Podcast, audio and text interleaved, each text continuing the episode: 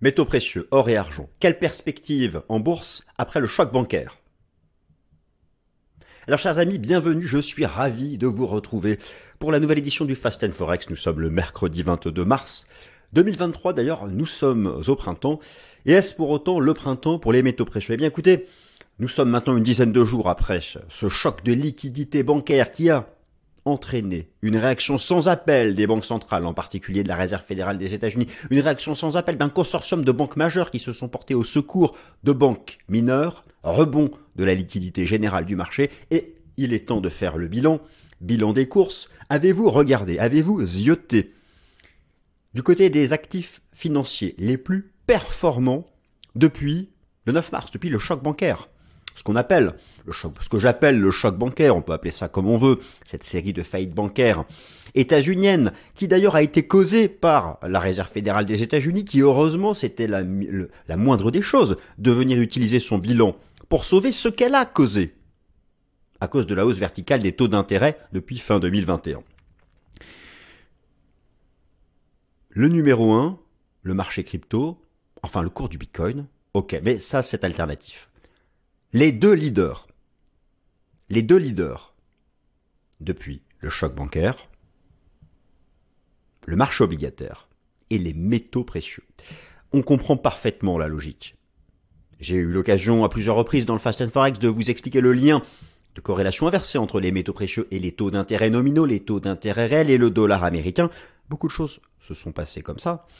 Euh, la logique a été respectée. Maintenant, ces métaux précieux qui ont rebondi, qui n'ont pas dépassé leur récent plus haut. L'or n'est pas encore au contact de son record historique.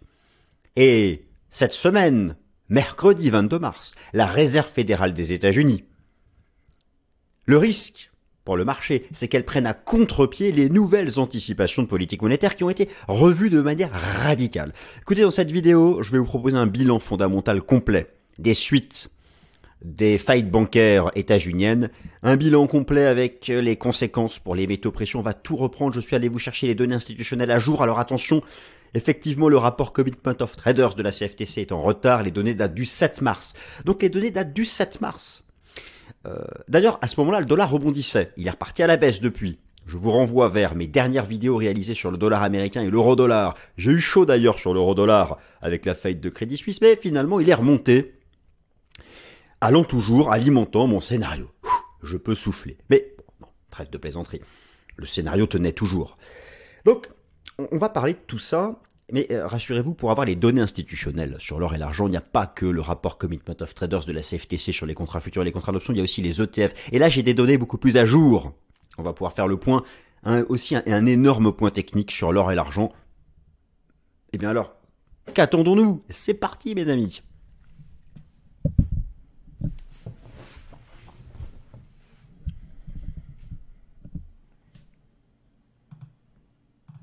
Je me suis réduit, le plan est sous vos yeux, métaux précieux, quelle perspective après le choc de liquidité bancaire. Et le rideau s'ouvre. J'espère que vous êtes bien installés pour assister à une nouvelle pièce de théâtre dédiée à ceux qui brillent, l'or et l'argent. Alors d'ailleurs, l'or et l'argent. Le choc bancaire des deux côtés de l'Atlantique, surtout aux États-Unis a généré des arbitrages radicaux en bourse entre les classes d'actifs et a profondément modifié les perspectives. Oui, je fais un peu de lecture, euh, c'est agréable, et puis voilà, euh, ça permet aussi de, lancer un peu les, hostilités, nous allons voir ensemble. Alors les métaux précieux sont-ils gagnants ou perdants? Au moment où j'enregistre cette vidéo, nous sommes mercredi matin, ils ont gagné. Très bien. Ça c'est le point de départ. Maintenant, le fait qu'ils aient gagné la première manche, est-ce que cela permet d'envisager qu'il fasse de nouveau plus haut? Voilà peut-être le véritable intérêt de se poser la question. Et peut-être la chose qui vous intéresse le plus. Mais on va tout reprendre calmement. Il faut comprendre la logique des choses. Vous savez, beaucoup se disent que analyser ce qui s'est passé dans le passé ne sert à rien. Mais c'est qu'ils n'ont rien compris. Puisque ce qui se passe dans le passé ne cesse de se répéter en bourse. Tout, ce sont toujours les mêmes mécanismes ça vaut toujours le coup de prendre le temps, patiemment, lentement. Je sais que ça ne plaît pas à tout le monde. Vous savez, On m'a souvent enseigné, euh, dans, mon, enfance, que euh, patience est mère de vertu. Retenez ça. Allez, on regarde ensemble. Donc je continue. Je continue. Donc on va regarder ensemble les classements des actifs financiers, le, les conséquences fondamentales euh, du choc bancaire, les conséquences boursières, l'impact sur les métaux précieux, le lien entre récession et métaux précieux, les dernières données institutionnelles, l'analyse technique, les vagues d'Elliott, etc., etc. Et du coup, c'est parti, on passe la première. Les métaux précieux ont fortement rebondi suite au choc de liquidité bancaire aux États-Unis et le dossier Crédit Suisse en Europe, car en Europe, Crédit Suisse est une bonne vieille histoire. Alors, Silicon Valley Bank, First Republic, Silvergate, Crédit Suisse, partout un choc bancaire causé par les banques centrales. C'est pour ça que moi, je me permets de dire, à mon humble échelle, qu'il était un peu normal, le minimum légal, que Madame la Fed dégaine son bilan pour venir au secours de ce qu'elle a causé elle-même. Alors, euh, après, euh, elle cherche à lutter contre l'inflation. Là, c'est plutôt les gouvernements qui ont causé ça, mais ça, c'est un autre sujet. Les faillites ont généré une réaction immédiate et radicale de la Fed, injection de liquidité. Euh, je, écoutez, je, vous montre quelques illustrations plutôt. Ce sera plus simple. Alors, voilà les gagnants. Voilà, c'est le classement des actifs financiers les plus performants depuis le choc bancaire. Alors, mettons, le Bitcoin est tout en haut, mais euh, c'est pour d'autres raisons qu'il a rebondi, en particulier l'arbitrage des stablecoins vers le BTC, des alt vers BTC, on verra plus tard. Mais regardez, si on enlève le BTC, or et argent, marché obligataire, or et argent. Explosion haussière à nouveau du bilan de la Fed. Alors j'insiste. Alors vous avez ici la liquidité nette au sein du système financier américain, ça part du bilan de la Fed. Voici l'énorme rebond. Hein, voilà.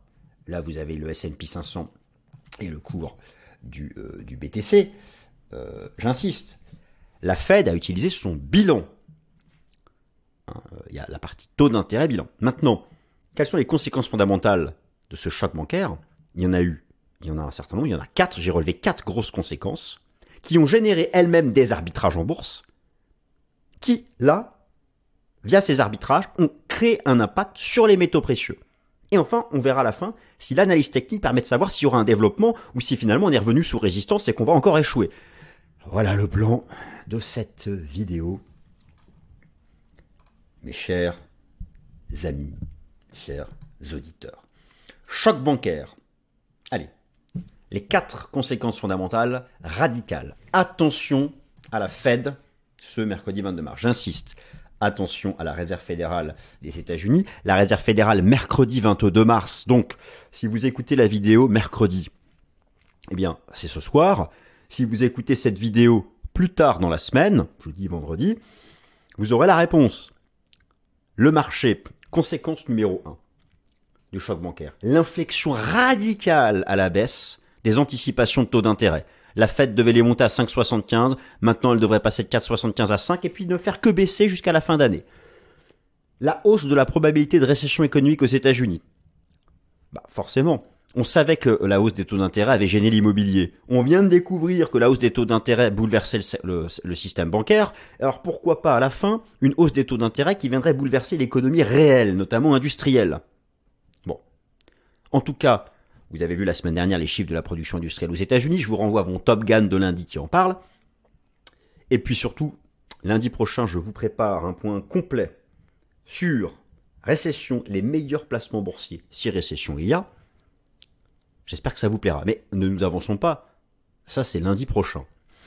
Donc, la hausse du taux de probabilité de récession aux États-Unis, la poursuite des anticipations, la poursuite de la baisse des anticipations d'inflation, regardez le prix du pétrole, et la chute du secteur bancaire en bourse. Voilà les quatre grosses conséquences fondamentales. Et euh, on peut regarder par exemple en particulier les nouvelles anticipations de politique monétaire de la Réserve fédérale des États-Unis. Vous les avez sous les yeux. Attention, la Fed prend une décision de politique monétaire mercredi, mais donc si vous regardez la vidéo jeudi, vous allez savoir ce qui s'est passé. La Fed doit monter son taux de 4,75 à 5. Ensuite, jusqu'à au, mois de juin une stabilité. Regardez ensuite, voilà la conséquence radicale. Et je pèse mes mots. Je pèse mes mots parce que c'est une, c'est un virage à 180 degrés par rapport à il y a deux semaines. Le risque, c'est que la Fed déçoive le marché en disant mais arrêtez de rêver, l'inflation n'est pas vaincue, on ne baissera pas les taux comme vous l'envisagez. Car ce que vous avez sous les yeux, ce sont les anticipations du marché basées sur le prix des contrats futurs négociés à la bourse de Chicago sur le taux d'intérêt des Fed Funds. Donc ça, c'est une chose. Alors, euh, l'impact, la chute du secteur bancaire. D'où en, bourse, alors qui est en train de rebondir sur support. Hein. Vous avez le secteur bancaire US ici, le secteur bancaire européen. On rebondit sur support. Mais en tout cas, nous avons eu la démonstration que cette hausse des taux d'intérêt, après l'immobilier, malmenait les banques. Maintenant, eh bien, euh, euh, le, le, risque, c'est que ça malmène l'économie réelle. En tout ça, en tout cas, voici pour les conséquences. Et donc, avant de regarder les arbitrages qui en ont résulté en bourse, il faut bien comprendre une chose. Par rapport à ces conséquences, je dois absolument vous rappeler, on, se fait, on, se fait une petite parenthèse. Je vous ai rassemblé les sept critères qui influencent la tendance de l'or. C'est un peu une synthèse de toutes les vidéos sur l'or que je vous ai proposées ces derniers mois. Il faut, il faut les connaître par cœur. Et à partir du moment où vous connaissez par cœur ces sept critères qui influencent la tendance de l'or en bourse, vous faites le rapprochement avec les arbitrages qu'on a eu récemment et les conséquences fondamentales, et vous comprenez pourquoi l'or a eu tel comportement, et ensuite, est-ce qu'il peut encore, parce qu'il n'a peut-il dépasser ces records historiques? Déjà, peut-il simplement les rejoindre? C'est la question à laquelle on répondra dans la partie technique euh, à la fin de, la vidéo. Donc, on, va regarder à nouveau. Critère numéro 1, la demande industrielle physique d'or en provenance de l'industrie de la joaillerie en Chine ou en Inde, le cycle des taux d'intérêt des banques centrales et leurs achats d'or, Regardez le critère numéro 2, je viens de vous montrer que le cycle des taux d'intérêt, déjà les taux d'intérêt du marché ont baissé, mais les anticipations de taux d'intérêt ont été revues à la baisse. Les achats d'or, les achats d'or par les banques centrales sont alors records. Regardez comme elles viennent de dégainer pour sauver le système bancaire et elles sont au max du max, elles continuent d'acheter massivement des métaux précieux. Le niveau de la demande financière financière d'or, alors essentiellement via les ETF, ça je vous l'ai déjà expliqué que c'est lié à la tendance du dollar américain, la tendance donc du dollar américain sur le forex, la tendance et le momentum des rendements obligataires du marché qui ont reculé, le contexte macroéconomique mondial et bien sûr le degré de risque géopolitique. Tout ça agit sur les métaux précieux et actuellement les achats d'or des banques centrales sont à leur maximum. Donc ça il fallait que je vous rappelle ça, c'était une parenthèse essentielle. Maintenant, l'effet du choc bancaire a eu des arbitrages de marché qui justement agissent sur ces critères. Le lien reste très fort entre la tendance de l'or et celle du dollar américain et des taux d'intérêt, vous l'avez bien compris, c'est un lien de corrélation inversé entre les taux d'intérêt nominaux réels avec l'or et bien sûr la corrélation inversée entre la tendance du dollar américain sur le marché d'échange et le cours du XAU-USD a été entièrement confirmée. En fait, la chute des taux d'intérêt du marché suite au choc bancaire est la principale source de rebond de l'or sur les marchés. Je vais vous montrer ça tout de suite. Vous avez donc, alors regardez bien s'il vous plaît ce que vous avez sous les yeux. Vous avez un graphique de l'or en pointillé. Je l'ai mis en jaune, hein, l'histoire qu'on ne se trompe pas. Vous avez en vert le dollar américain et en bleu alors, pour les taux d'intérêt, j'ai pris ici le rendement obligataire à 10 ans de l'État fédéral américain. Eh bien, observez bien ce qu'il se passe à chaque fois, toutes les phases haussières de l'or. Regardez, les grosses poussées haussières de l'or sont toutes dues, minimum légal, à une baisse des taux d'intérêt.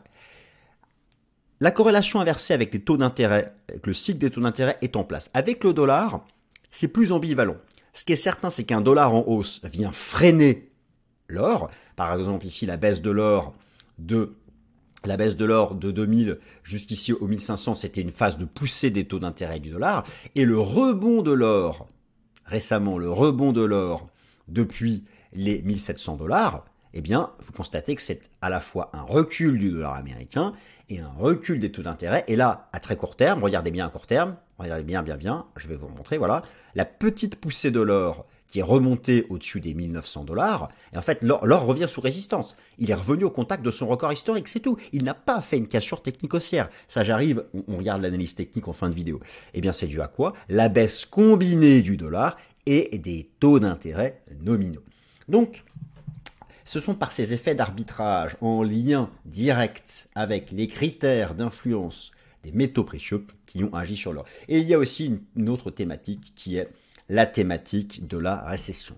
Alors, ce que euh, vous avez bien euh, compris, euh, j'en suis certain, c'est que les périodes de récession, historiquement, je me suis tourné vers les statistiques du World Council, qui est cette fédération, cette association des principales compagnies minières à travers le monde, compagnies minières d'or.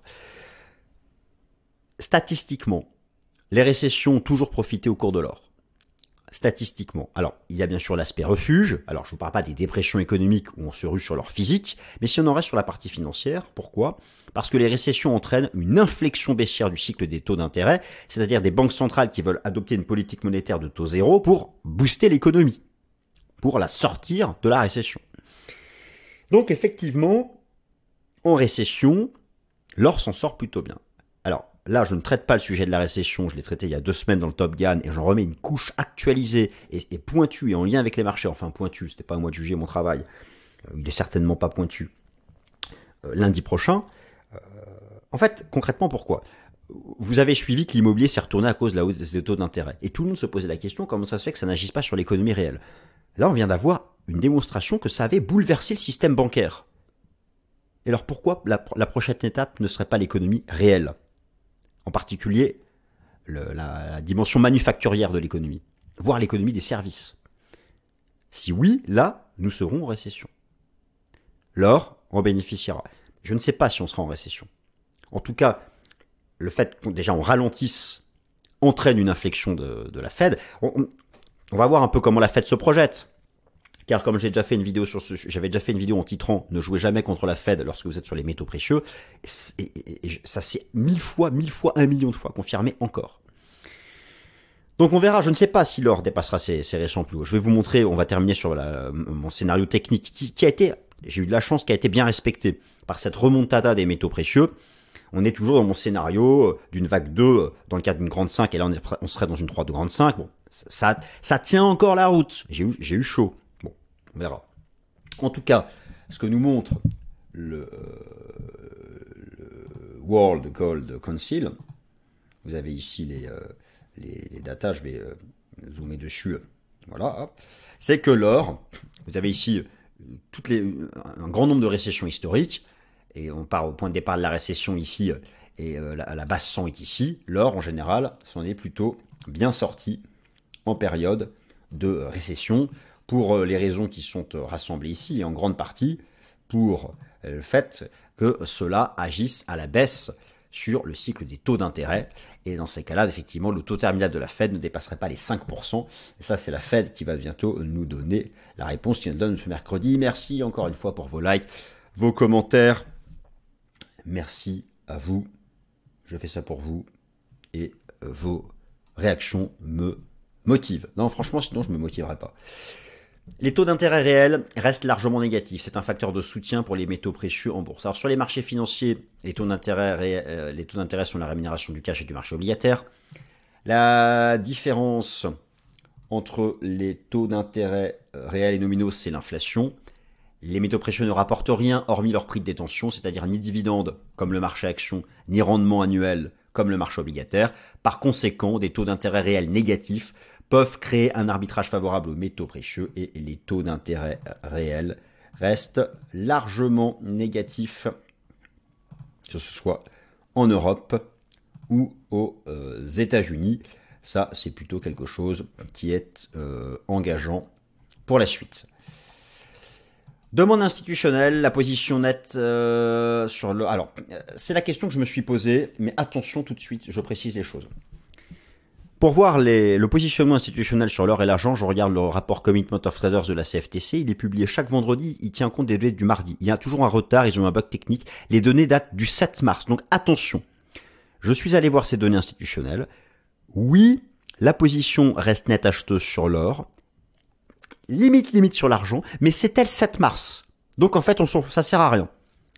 J'aurai enfin les datas institutionnelles post-choc bancaire. Je les aurai enfin la semaine prochaine. Et je vous ferai un bilan complet. Pour l'eurodoll, pour l'or, l'argent, pour tout. Vivement la semaine prochaine. En fait, je les aurai dès vendredi soir. Mais moi, je, vous ferai les, vidéos la semaine prochaine. Par contre, je suis allé voir les données d'ETF, et notamment le plus gros ETF Gold du monde, où là, ça y est, j'ai les datas de 24 heures. c'est pas mal. L'AUM dépasse une résistance. C'est pas l'euphorie, c'est pas l'euphorie, je vous montre tout de suite. Ce n'est pas l'euphorie du côté de ces datas. Mais voilà, vous avez l'asset under management ici du numéro 1 ou du numéro 2 plus gros ETF Gold du monde qui a 58 milliards sous gestion. Eh bien, regardez. Voilà. On est en train de dépasser le récent plus haut. Et, ça pousse. Et là, regardez, c'est vraiment les données en date. Euh, euh, alors, les données sont au 17 mars.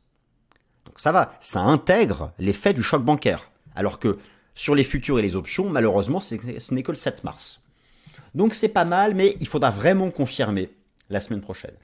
Pour le dollar américain, je suis toujours dans mon scénario, alors bien sûr sous réserve de la décision de politique monétaire de la Fed, restons prudents, mais pour le dollar américain, je reste toujours dans les clous de mon scénario d'une vague B, est-elle finie ou pas, on verra. Bon, en tout cas, plus le dollar baisse, plus cela favorable au cours de l'or. Et maintenant, on va regarder l'analyse technique pour savoir où est-ce qu'on en est sur l'or et euh, l'argent. Et nous regardons ça tout de suite. Alors, écoutez, déjà le cadre de fond. L'or est remonté, que ce soit d'ailleurs, alors euh, pour l'or ici ou le XAG USD, on a ces fameux canaux. Pour l'or, vous vous souvenez, donc on avait rejeté dans l'eau du canal. Moi, j'avais, vraiment ce scénario qu'on rebondisse ici après avoir retracé cette vague-là. Je vais vous montrer pourquoi c'est un scénario élotiste. Maintenant, nous revoilà dans l'eau du canal. Est-ce qu'on est vraiment sorti par le haut du canal? Sur l'or, écoutez, j'ai un doute parce que je suis, prudent. Pourquoi? Parce que, écoutez, à, à gauche les bougies hebdo, à droite les bougies journalières. Déjà, je vais zoomer ici donc, je vais passer en données, euh, en données mensuelles. Moi, je suis toujours dans ce scénario mensuel où nous serions dans une grande vague 5. C'est pas mal en mensuel, ça a une belle apparence, et, et dans ces cas-là, ça nous amènerait au bas mot au contact des récents records historiques. Ça, c'est toujours le scénario que j'ai.